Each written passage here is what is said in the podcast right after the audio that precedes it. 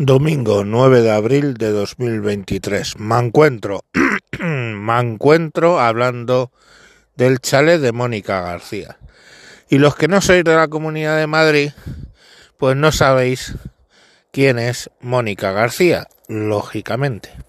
Mónica García es eh, una de las más sonoras oposiciones a eh, Esperanza Aguirre del PP dentro del Parlamento de la Comunidad de Madrid. Mónica García es de un partido que se llama Más Madrid, que montó Rejón cuando dejó Podemos. O sea, es Podemita, básicamente. Y pues tiene unas actitudes un poco estúpidas con respecto a la sanidad madrileña. Siempre está diciendo que la sanidad madrileña es de mierda, pero si vamos a la lista de espera, vemos que la sanidad madrileña es la que menos lista de espera tiene dentro de las comunidades grandes, ¿no? Quitando Ceuta y Melilla. Entonces, eh, pues la sanidad madrileña funciona muy bien, no bien, muy bien, comparado a cómo funciona pues eh, en Cataluña o en cualquier sitio. Ya os digo, en cualquier sitio eh, funciona mejor. Pero esta, como es médico, ella se define como médico y madre. De madre no nos consta su comportamiento, pero como médico ya vemos, pues eh, le mete mucha caña. ¿Y a qué viene lo del chalet? Pues fijaros, en un pueblito cerca de donde yo vivo, que se llama Cercedilla, es donde eh, tiene la vivienda esta señora y casualmente lo tiene construido en una zona que estaba reservada para hospitales. Entonces está construido sobre suelo público ilegalmente.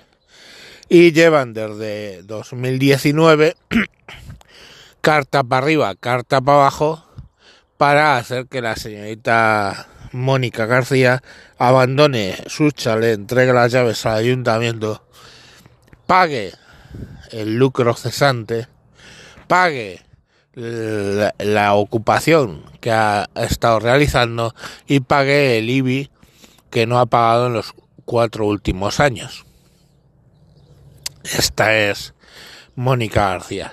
En fin, un político más, uno más, que son de los que piensan que básicamente la ley no va con ellos.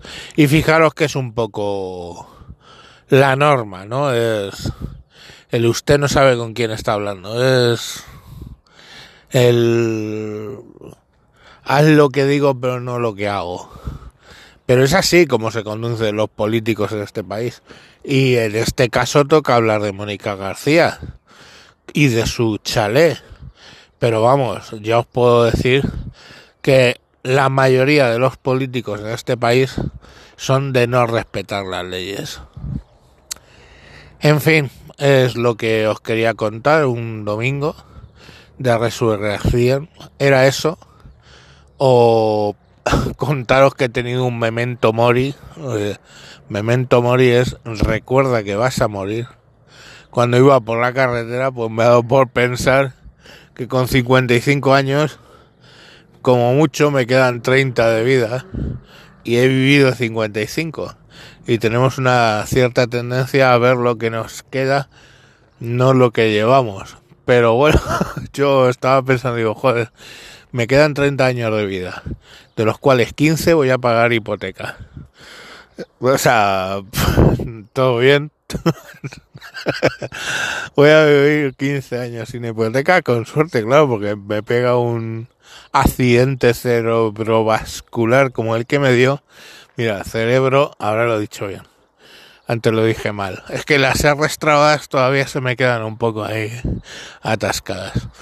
Pues me pega otro accidente cerebrovascular y ahí que me quedo. Pero bueno, que es lo que hay. Bueno, venga, entre lo del Memento Mori y lo de Mónica García, pues ha quedado un poco random en esto, pero bueno, es lo que os quería contar. A la venga, hasta luego, Lucas.